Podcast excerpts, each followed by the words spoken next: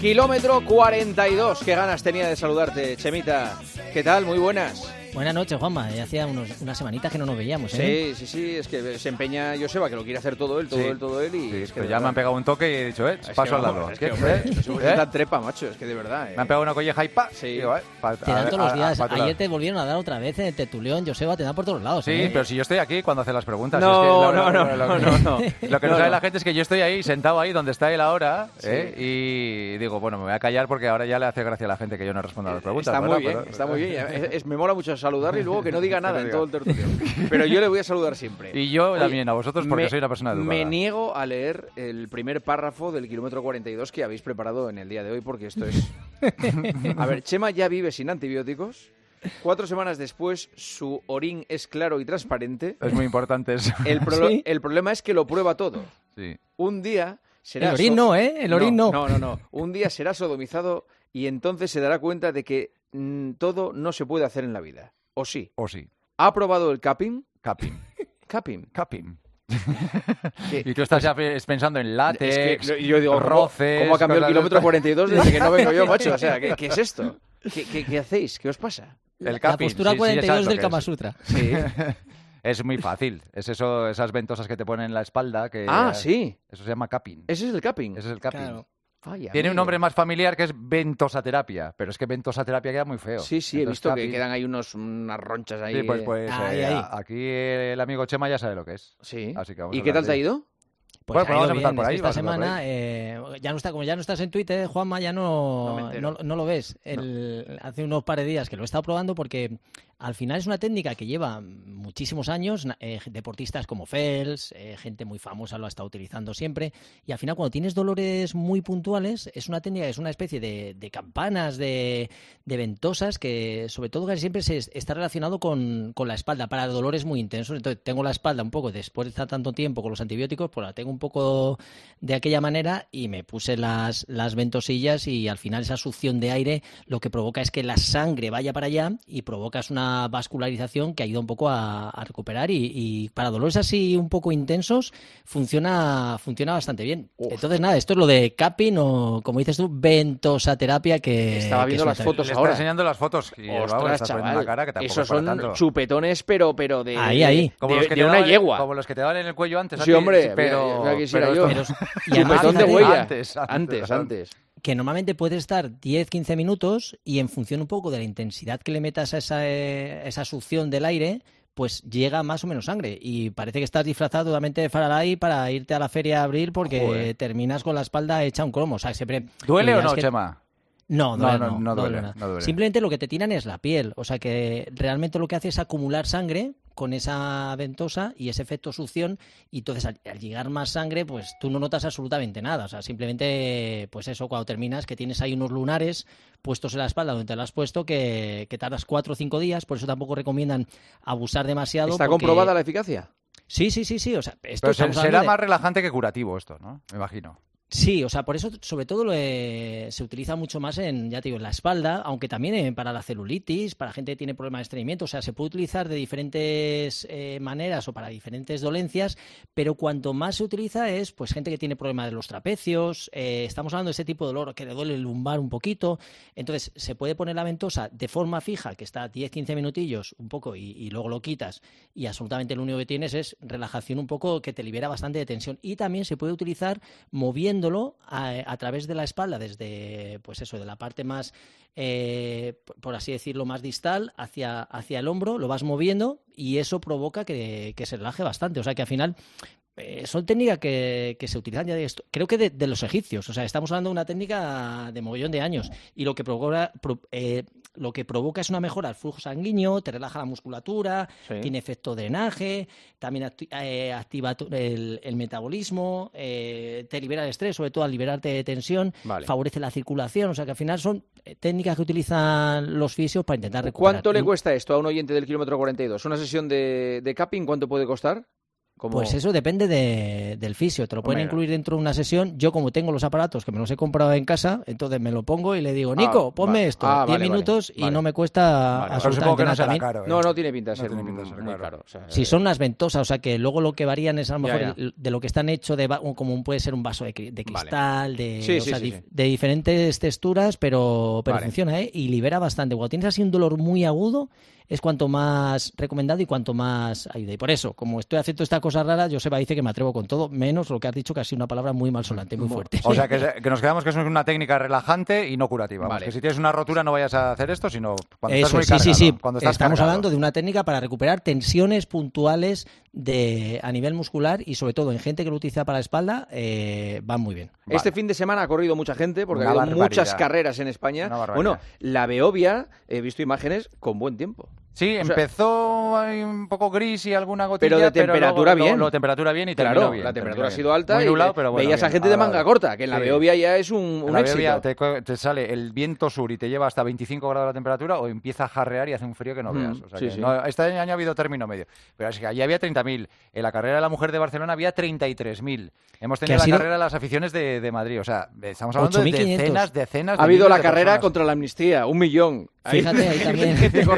Ahí. Pero ahí no corría nadie. No, no, ahí iban a, a, eh, a otro En- ritmo. en Ferraz algunos En Ferraz ha habido, sí, ha habido sí. carreras de velocidad. Sí, sí. Oye, hemos dicho aquí muchas veces que caminar es actividad física, o sea, Sí. ha Ah, sido la sí, Bueno, caminata. entonces sí, ha habido la carrera de la amnistía, sí, sí. O sea, fíjate, ha sido un fin de semana bastante deportivo de actividad y la gente se ha movido bastante por un motivo o, o por otro. Sí, señor, sí, señor. Pero es verdad, en, en la Beovia hemos tenido récord además, Chema. El récord de, ha caído, el récord masculino. Sí, sí, encima ha bajado de, de una hora y, y fíjate que fue el que ganó, hablamos el otro día en el Campeonato del Mundo de 50 kilómetros. En la eh, India, sí. Shaquille Lachar, que en la, en la India, y ha vuelto a ganar bajando de, de la hora. En mujeres ganó Laura Rodríguez. Hemos tenido, bueno, gente así que he conocido de la oreja de, Van- de Van Gogh, han estado corriendo y ya también ha estado corriendo por ahí. Y luego un futbolista, Joseba Llorente, que se ha marcado una hora 14, que no está nada mal. O sea que Pero gente que, jugaba en el Villarreal, Valladolid, la Real, sí. eso es, eso es. Bueno, una marquilla bastante discreta. Y luego, en la carrera de la mujer que decías, 33.000 mujeres, que es, yo creo, el barbaridad. acontecimiento deportivo Joder. más multitudinario eh, con el deporte femenino. Y se ha recaudado 75.000 euros para que van destinados a la lucha contra el cáncer, que yo creo que es eh, eh, un planazo. La gente corre, hace actividad física, hace ejercicio, lo hace por una buena causa y cada vez son más gente que se engancha y se aficiona a correr con- por ese tipo de carreras, 33.000. Y luego la carrera de las aficiones, que realmente eh, han ganado los eh, el Atleti, que está al final, no sé si son, eran favoritos o, o qué eran, O aspirantes. Aspirantes. o aspirantes, O candidatos. pero O candidatos. O apostados. Apostado. lo cierto es que está de dulce, ¿eh? o sea, era Grisman y también hasta la carrera para que veáis las cosas que tiene la vida. Cuando va la cosa bien, Sí, está bien. subido en la ola, Sí. es que funciona absolutamente todo. Sí, sí. Y ganaron la carrera que ganó con récord también incluido, o sea que ganó Nico, un- eh, Nico, el apellido, a ver si me acuerdo. eh, Abad. No, Nico Abad no, no corrió. Martínez. No, Martínez. no, mi hermano quedó tercero, Joseba, quedó tercero. ¿Quién, Reyes Javi o Pocho? segundo Nico. y Javi quedó tercero, que tuvo que correr porque no tenía dorsal con la camisa de Atleti y en merengón, con lo cual un poquito, no sé yo si O está... sea, encima le dio el tiempo a la, a la Leti. a la- Atleti, Pues sí, quedando tercero con récord, que hubieran también los tres primeros, tanto Nico como Reyes como mi hermano, habían conseguido batir el récord que estaba en 29 pelados y, le han dado el título. Y Reyes yo creo que tampoco eh, debe ser ni muy merengón ni el Atleti, yo creo que es del Barça total, pero tiene bueno. pinta, tiene pinta. En este caso, fijaos, son 8.500, sumamos a los 30.000 de, de Beovia, más los 33.000 de, de, De Barcelona, de, la carrera de la mujer. De la carrera de la Sí. mujer. O sea, una pasada de la cantidad de gente que corre, que me encanta, me encanta. ¿Vamos con las preguntas? Sí, dale. Venga, empiezo yo. Spartan Race, 42 kilómetros. Primera semana de mayo y maratón 12 semanas después. Eso es lo que tiene en mente este oyente. Sí. ¿Cómo lo gestiono? Bueno, estamos hablando de dos maratones en apenas tres meses. Es complicado. Yo mi consejo es que eh, cuando haga la Spartan Race, que se centre un poquito más en las pruebas, que la parte de carrera no se la tome tan eh, tan eh, entrenando más la, parte de la carrera, sino que se, centre más en las pruebas y luego esas 12, 12 semanas que quedan sí que me centraría mucho más en la- una planificación más de maratón normal y corriente, porque si no, si hace maratón la entrena bien, entrena las pruebas y a las 12 semanas vuelve a hacerlo, yo creo que va al hoyo directamente. Así que en la Spartan Race de 42 kilómetros que se centre en las pruebas y luego después ya que se centre un poco en la, en la maratón. Vale. Soy un bicho raro por no hacer tiradas de 30 kilómetros para preparar un maratón. Máximo hago 2 horas 15. A mí me gusta este concepto, siempre lo hemos dicho, que no hace falta correr tres horas. Si tú corres una hora a un ritmo un poco alto, estás eh, gastando ya tu glucógeno muscular de tal manera que la segunda hora ya estás trabajando el metabolismo de los ácidos grasos, con lo cual no hace falta correr tres horas. Lo que tienes que hacer es vaciar esos depósitos. Así que yo sería más partidario, me gusta el... Eh, no es un bicho raro que nos ha mandado la pregunta porque a mí me gusta ese planteamiento. Lo que sí es necesario que la primera hora del entreno que vaya un pelín normal, que no vaya demasiado despacio, sino que vaya normal para que baje y, agote todos los depósitos de glucógeno que tenemos en el organismo. Y después la energía la va a obtener de la grasa, con lo cual ya está trabajando para la maratón. Tu índice corporal de grasa hoy y hace 20 años.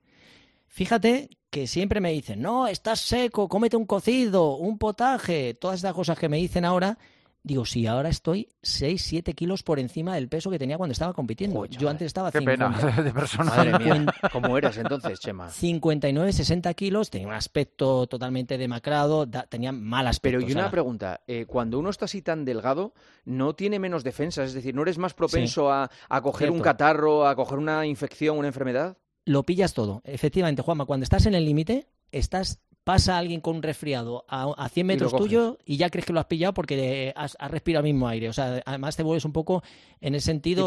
sí. Sí, o sea, tremendo. Estás súper débil, estás en el límite. Por eso es difícil aguantar eh, esos picos de forma porque realmente estás en el límite de tu organismo. Y yo muchas veces, muchos campeonatos, me he puesto malo, que suele ocurrir bastante, que te pongas malo por, sí, por estar en te el coges frío o cualquier cosa. Pero sí que vamos en el límite. Y ahora pues peso 6-7 kilos más que, que antaño, aunque más o menos los porcentajes de grasas se mantienen estables, porque me cuido bastante. ¿En cuánto estás? Fíjate, ¿Estabas y estás? ¿El qué? ¿En cuánto estabas y estás? Estables, más o menos. Pues eh, lo que pasa es que cuando lo hacen en el, Centro de Medicina Deportiva siempre te aplican un coeficiente y al final daba 8,09. Ese porcentaje es independiente cuando la gente se lo toma y dice yo tengo 4 o 5, no, este, este te aplican muchos pliegues y te aplican un coeficiente corrector, con lo cual eh, eh, la gente que se lo hace en el Centro de Medicina Deportiva siempre tenemos valores por encima de 8. Y yo di 8,09 que ha sido yo creo de los valores mínimos, el sumatorio de los 8 pliegues que, tenían que tomar di 30,6 el sumatorio de los ocho pliegues, que es una auténtica barbaridad, con lo cual creo que no he llegado a, tener esas cotas de tan poca grasa ahora. Ahora debo estar bastante más altos. Si atendiera a lo que estaba antes, ahora estaría en 9, 9 y medio, una cosa así. Y por último, ¿qué esperas a nivel personal de la media maratón de Melilla que se disputa el próximo fin de semana? Pues mira, de momento eh, salir y llegar a la meta eh, es mi única preocupación. Después de estar, no estar sano el último mes, que se me ha hecho bastante duro, eh, lo que quiero es estar sano, no pecar por demasiado intenso ni por esforzarme demasiado, sino simplemente terminar y disfrutar una, una carrera y, poder contarlo aquí a vosotros el lunes. Eso sería mi gran objetivo para Melilla. Sí, señor. Salud para todos. Chemita, un abrazo. Un beso. Hasta luego, Joseba. Hasta mañana, chao, chao. Adiós.